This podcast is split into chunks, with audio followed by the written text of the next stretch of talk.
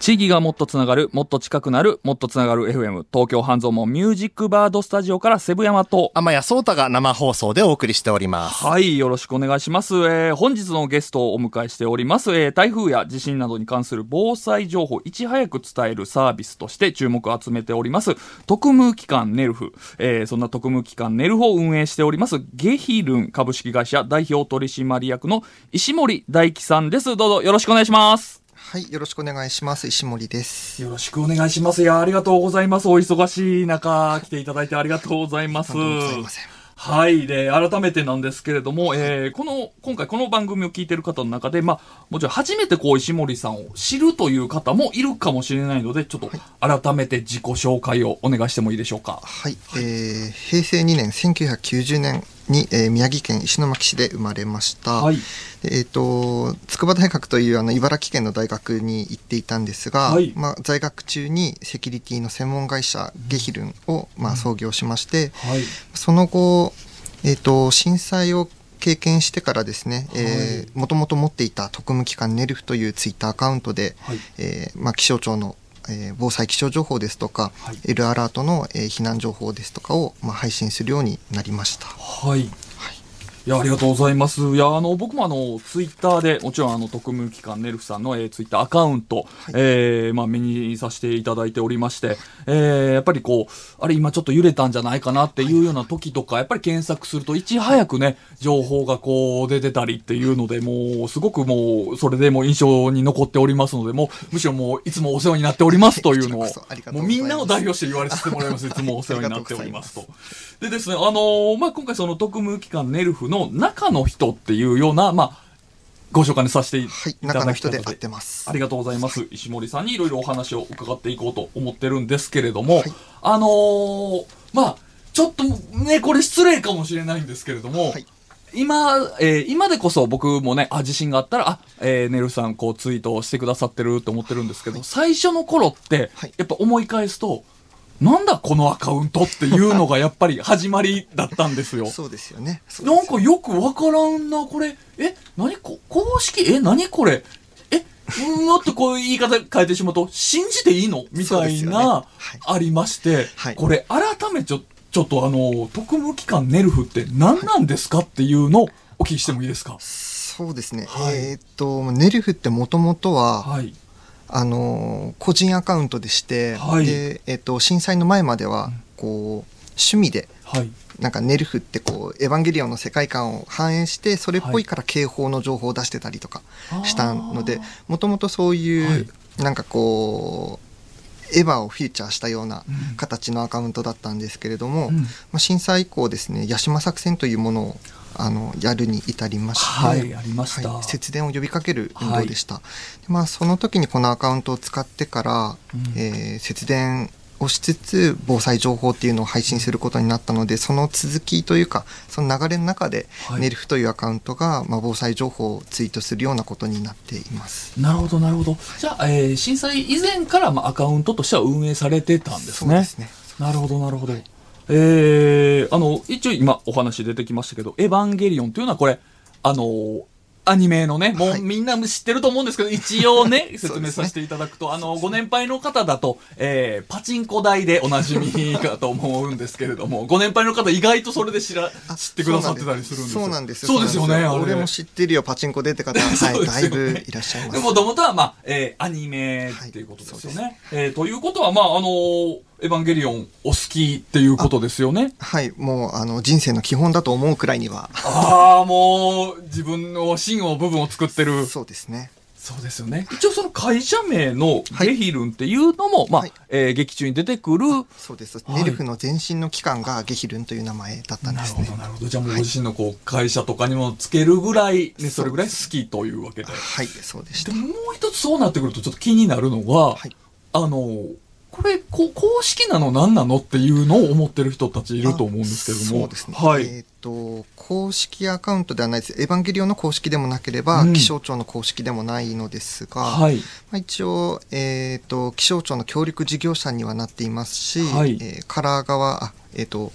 判権元ですね、はい判権側からも一応、えー認知はいただいて公認をいただいている中で、うんこの取り組みを継続しています、なるほど、なるほど。えー、言い方としてはあれですよね。えーえー、公認の非公式みたいなことですよね。そうです。非公式です。いや、でも、あの、それはやっぱり、あのね、活動されている、まあ、内容をね、見てくださって、あ、じゃあ、応援するよというところでね。えー、まあ、そういう許可というか、まあ、形をね、OK いただいてるという形で。なるほど、なるほど。えー、まあ、あの、もしかしたら、その、ちょっとアカウントも、見たことがないっていう方のいるかもしれないので、どんな情報、どんな形で発信されているんですか？そうですね、えーと、例えば緊急地震速報ですとか、はい、えー、その後に実際の観測した震度の情報、はい、あるいは、えー、津波があれば津波の情報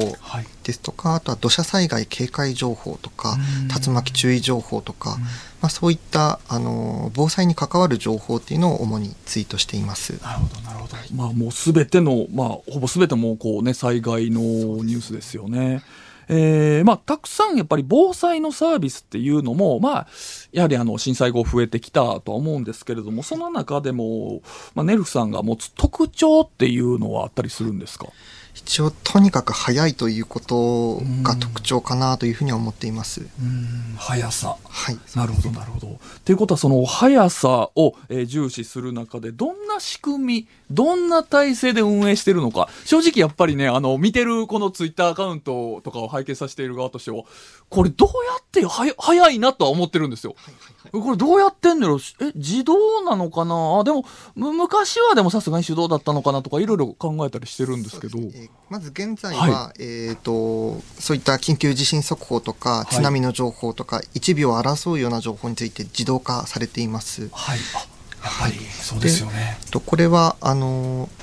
クラウドの中で動いていまして、うん、えーと、東京に3つのデータセンター大阪に3つのデータセンターの合計6つのデータセンターの中で動いています、はい、でまあ、緊急の情報なので東京が被災するということもまずありえるので、うん、東京の3つのデータセンターが完全にもうダメになった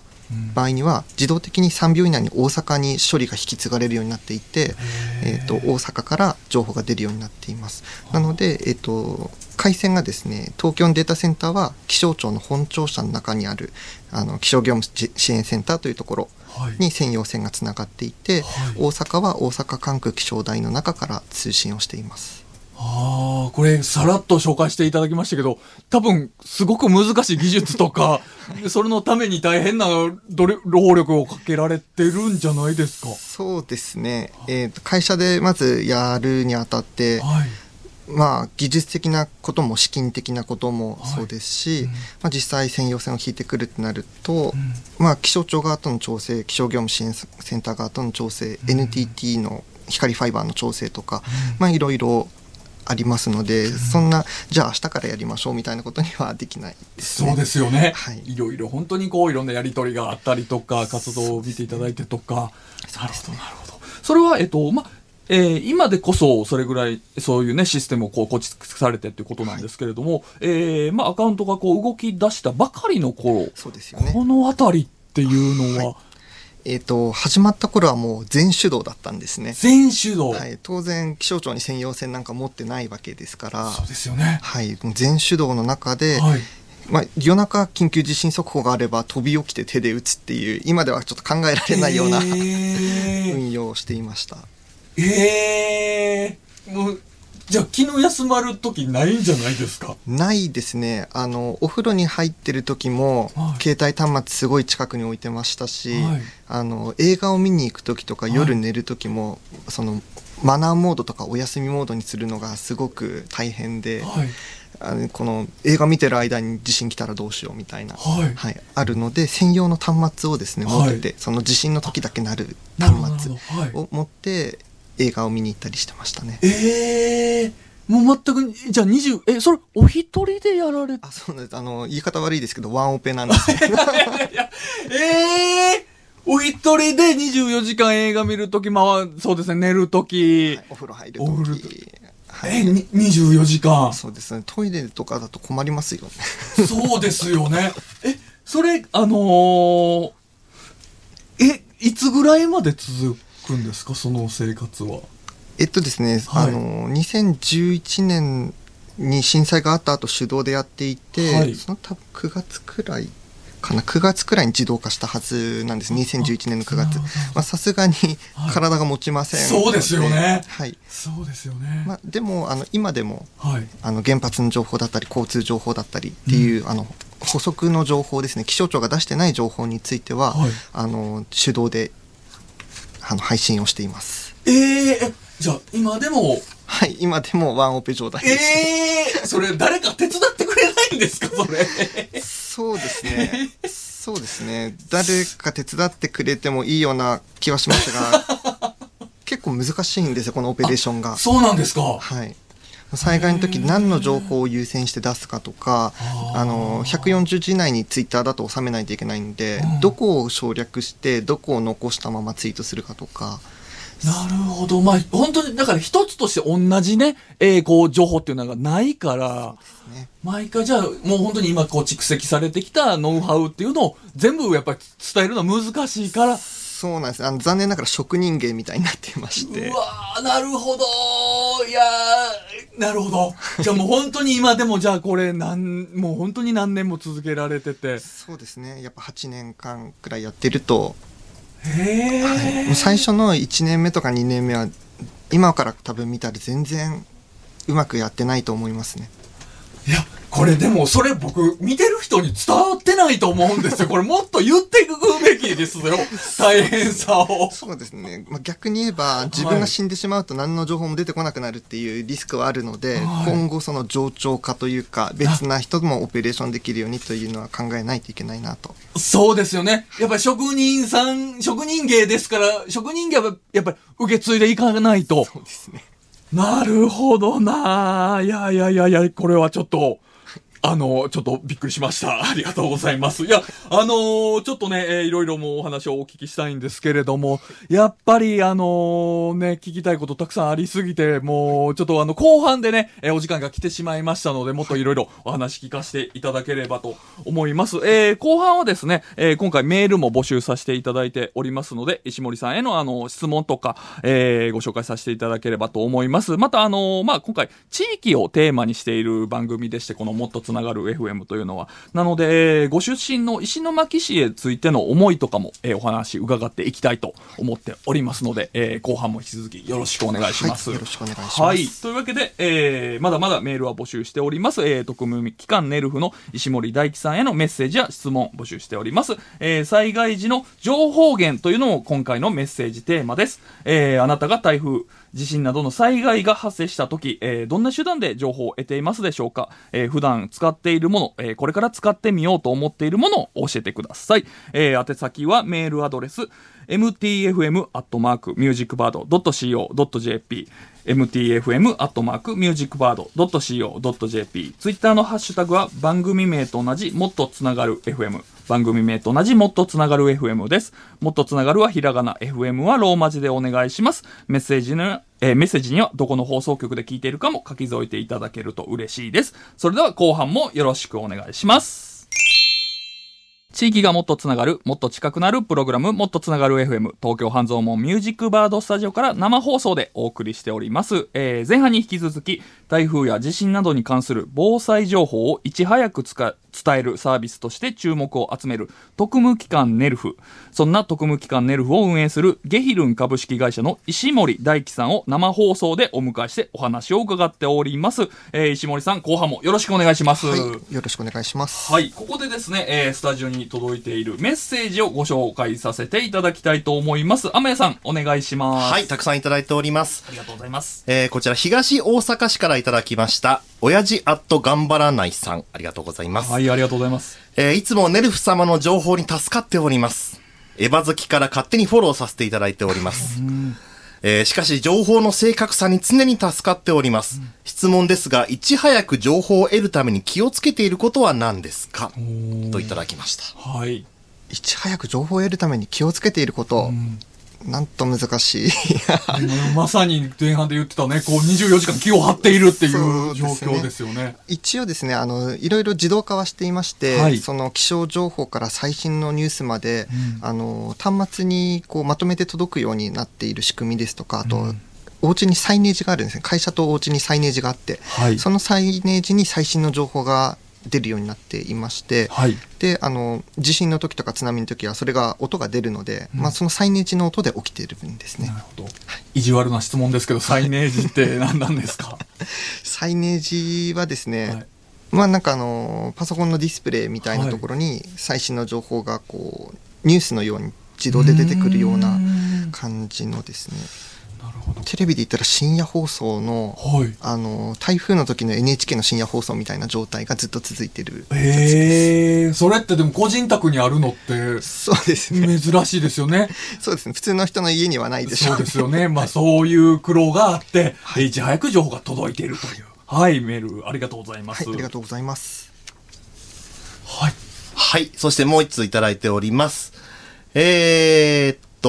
アンドロイドのアプリはいつ公開になるんでしょうか？ちょっとというちょっとメッセージ。気になるところですけれども、はい。ねいやさっき打ち合わせでですね、はい。このあの取り上げないでおこうみたいな話言いました。いや、僕も思ったんですいや、でもこれは本当にあの、お話を僕は聞きましたけれども、もう今まさに作られているところなので、待っててくださいですよね。そうですね、今はい絶。賛開発中なので、はいえーしばらくお待ちいただければというところです。はい。という感大変失礼しました。はいそしてもう一通。はいえー FM 甲府、山梨県甲府市 FM 甲府からグーチョキパンさんです。ありがとうございますありがとう。ございます。えー石森さんのお声初めてお聞きしました。優しくて素敵な声ですね。ああ、わかるわかる。はい。ぜひ防災情報などを石森さんの声でも配信できませんでしょうか。えー人の声を聞くと何より安心しますといただいております。なるほど、なるほど。ラジオまでワンオペということに そうですね。でもあの、まさに、えっと、でもね、こうね、この方のメールであるように、人の声を聞くと安心するというように、そうですよね。アプリ版の方でね、音声も流れるんですよね。あ、まあ、アプリ版と実はツイッターでもですねはい、はい。えー震度4以上の地震あるいは津波の情報の時にはですね、はい。えー音声付きで、えー流れるようになっていますので、はい。えー自動であの女性の声で読み上げるようになっています。はい。えー、もちろんね、石森さんのお声もいいんですけれども、そちらのね、えー、女性の声もね、本当にこう安心できるそうなんですよ。声なので、はい。えー、いいですね。もうそちらも聞いていただいて、気持ち落ち着かせていただければと。はい。どうでしょうか、メールは。はい。そうですね。えーっと、あと本当に感想、先ほどのね、あの、もう基本まだ手動でやってらっしゃる部分もかなり多いと。ワンオペでやってらっしゃるというところでもうかなり皆さんびっくりしたと。そうですよね。もう思ってたより、えー今も大変なんだなとしか言うことができない、ことしかできない自分がなんかモヤモヤしちゃいますとか。あと後継者を育てることも考えなければというメッセージいただいてますね。いや、みんな本当そこびっくりしてると思います。あのアプリの方はですね、あはいの完全自動でやっているので、はいあのワンオペではないです。ただツイッターの方のその基本情報から補足する情報について、はいワンオペなのでそこだけあの間違えないようにしていただければよかったです。はい、そうですよね。えー、アプリの方はいろいろ、まあ、ワンボでもどれぐらいの人数で、それは？あ開発ですか？はい。えっとアプリの開発は6人でやっていますなるほど、なるほど。はいあじゃあ、大勢で作られて、そうですねえー今もね、どんどん新しく作っていくそうですそうですはいたくさん。んご要望いただいてますのではいあの改良を重ねているところですそうですよね。まあ、あのーまあ、こうね、手動人力だとね、やっぱりどうしても、どこかでじ限界が出てくるので、ちゃんとそのあたりは自動化してるんで、皆さんちょっと安心してくださいね、というのですね。そうですねそうですね。はいあのーいや、苦労されてるっていうのを伝えたすぎて、なんか言い過ぎちゃいましたけれども、そのあたりちゃんとそのあたりもフはいォローされてるということで。はい。すみません。ありがとうございます。という感じでしょうか。はい。まだまだね、募集しておりますので、メッセージ送っていただければ嬉しいです。というわけでですね、えー、後半も、えーお話伺っていきたいと思います。後半はですね、えー、まあ、この番組、地元の魅力をね、発掘、発信していくというテーマで、えー、お送りさせていただいておりますので、えー、石森さんのご出身の、えー、石巻市、えーあ、失礼しました。石巻市と、えー、石森さんの、えー関わりについても、はい、えー、お話を伺っていきたいと思います。でですね、えっ、と、ちょっとその前にこうね、えー、立ち上げのきっかけ、えー、そもそもなぜそのアカウントをね、こう、まあ、えー、作ろう、運営していこうと思われたのかっていうようなところをちょっとはい。お話聞かせていただきたいなととそうですね。あもはい。の、震災の時って、はい。まず津波が来る前地震の段階でテレビが見られなくなったんですねそれは、まあ、今千葉でも停電が続いてますが、はい停電すると、まあ、基本テレビを見られる家庭ってなくなってしまうんですね、あの自宅に発電機がある方は別かもしれませんが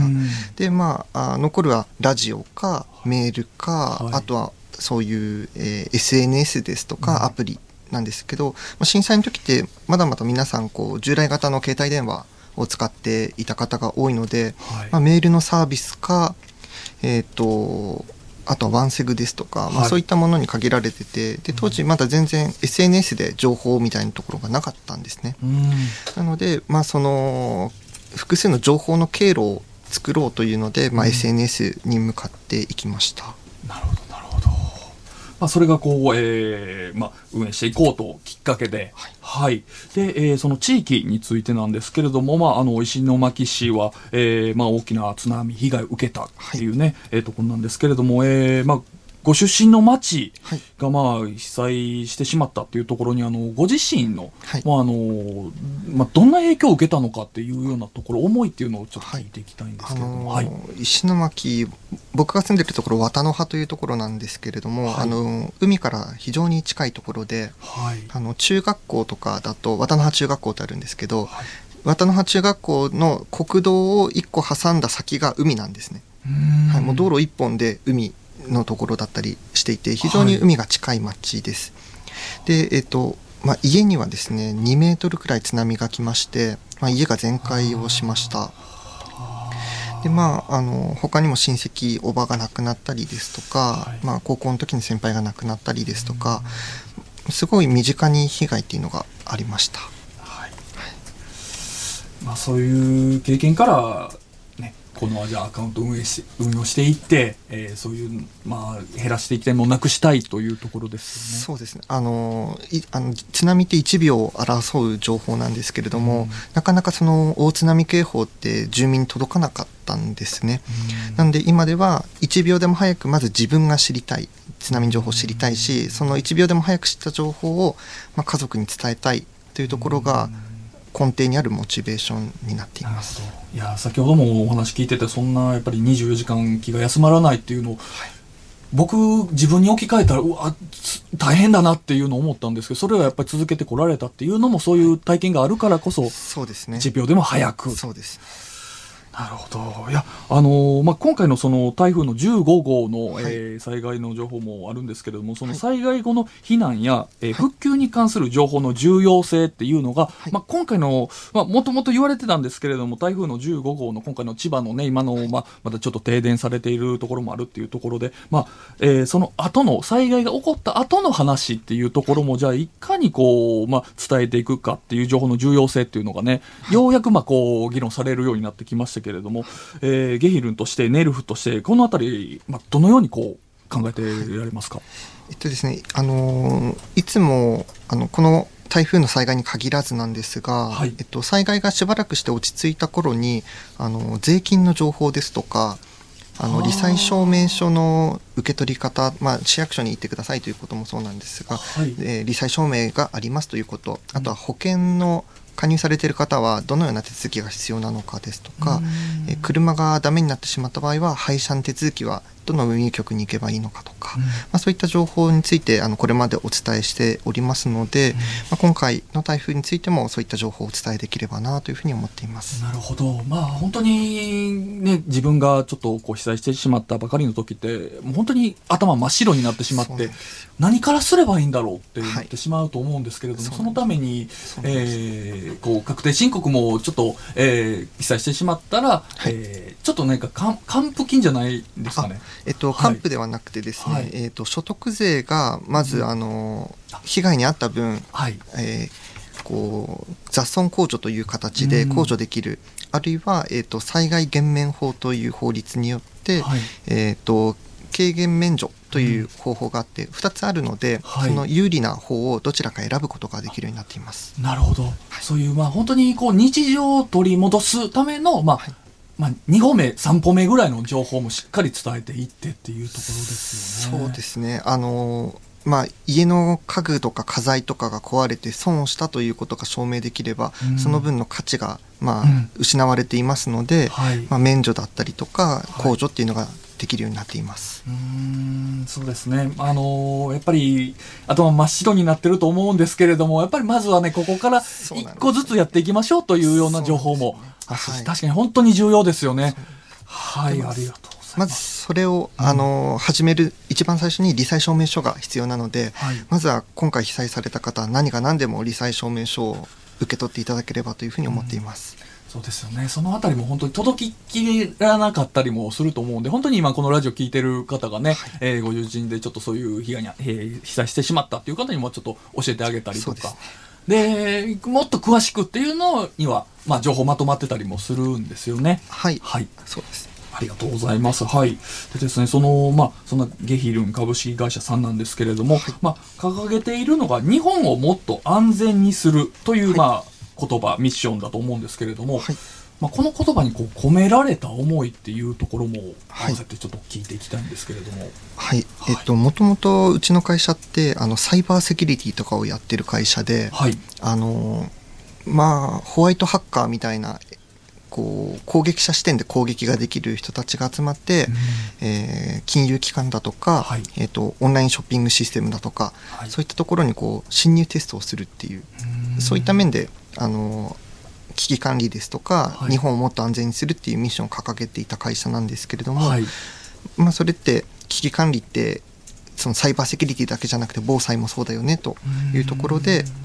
えーその社会全体を含めた安全にするというので今この言葉を使っています。なるほど。あ、もともとはじゃあ、ちょっとそういう悪意のある人災のようなものからも守ろうというセキュリティの？そうです。なるほど。じゃあ本当にこう、もう広い意味で日本をもっと安全にする。はい、そうですね。いやー、あの、重いですね。なるほど、なるほど。ありがとうございます。でですね、あのーまあ、この番組、えーもっとつながる FM は、コミュニティ FM というところで、えー地域に、こう、えー地域の放送局向けに放送しているんですけれども、まあ、地域っていうのを大事にしておりまして、何かこう、ネルフさんの活動と今後連携できそうな部分はなないのかっていうのがね、思ってまして、いや、やっぱご活動を見てると、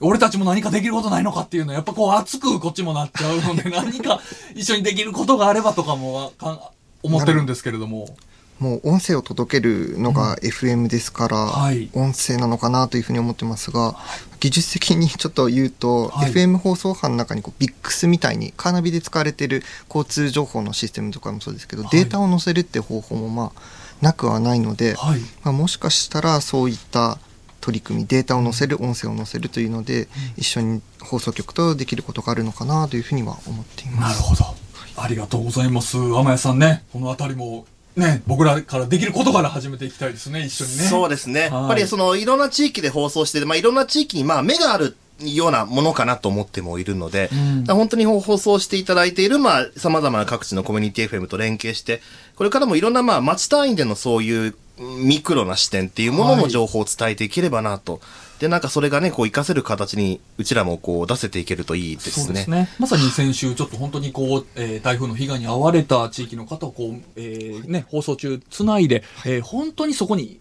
住まわれてる方の地元の方の目線での情報っていうのをこうちょっと、まあ、えーこう、すくい上げさせていただくというのはおこがましいんですけれども、ちょっと届けていただいて、えーつなげて放送するというのをしておりましたので、まあ、そんな関わり方とかも、まあ、今後、まあ、考えていけたらなと思っております。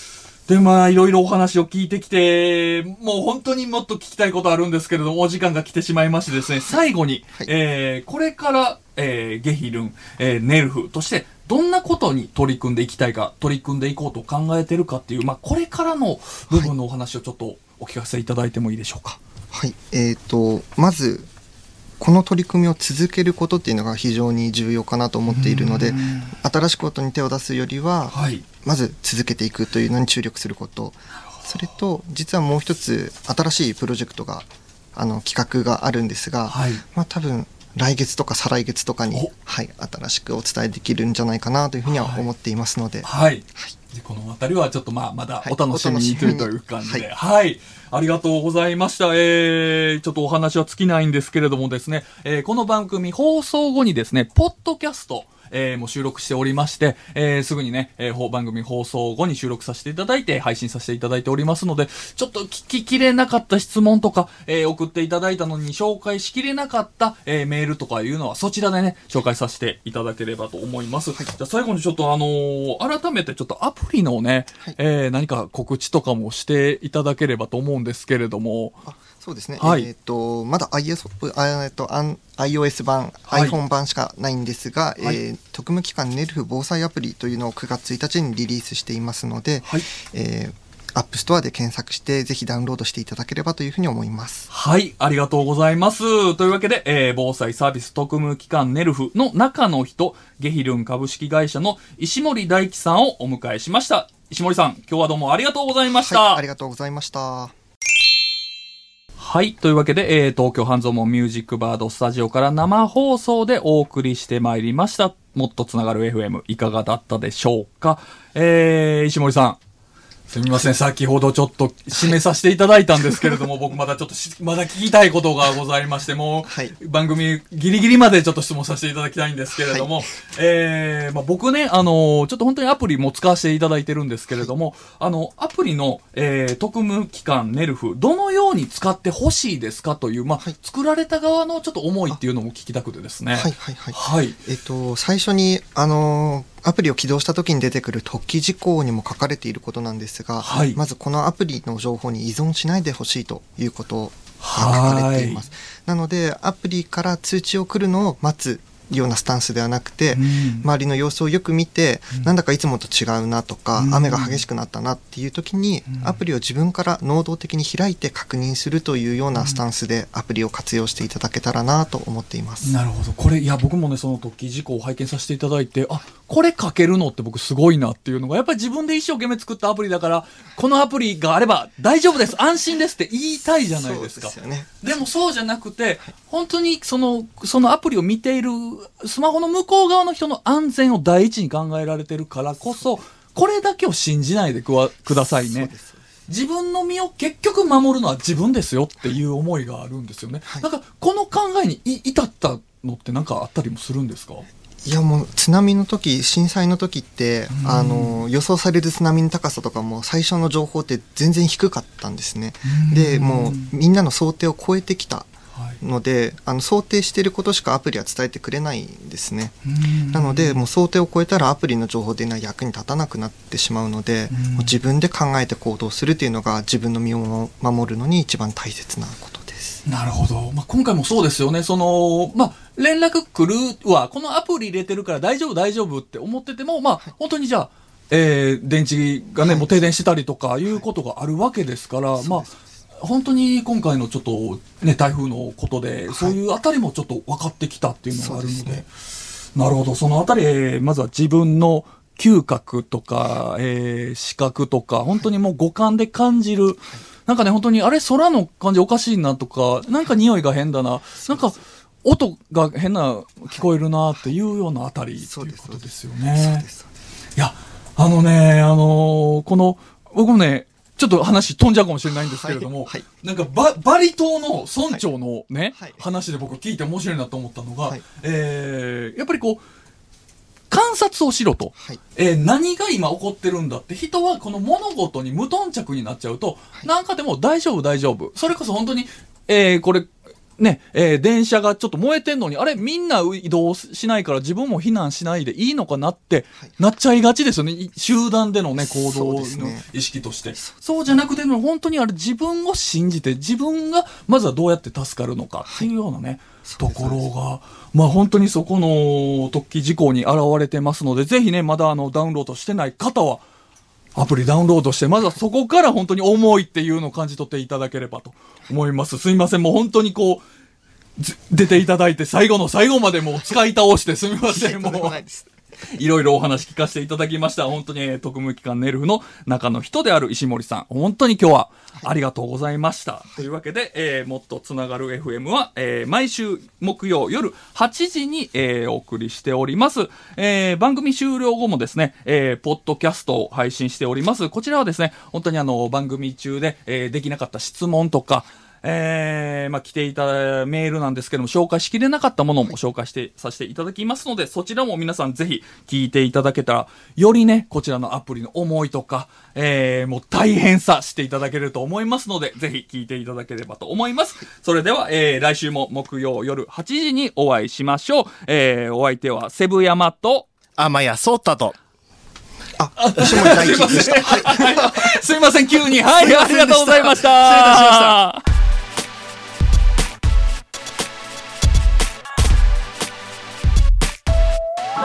not good.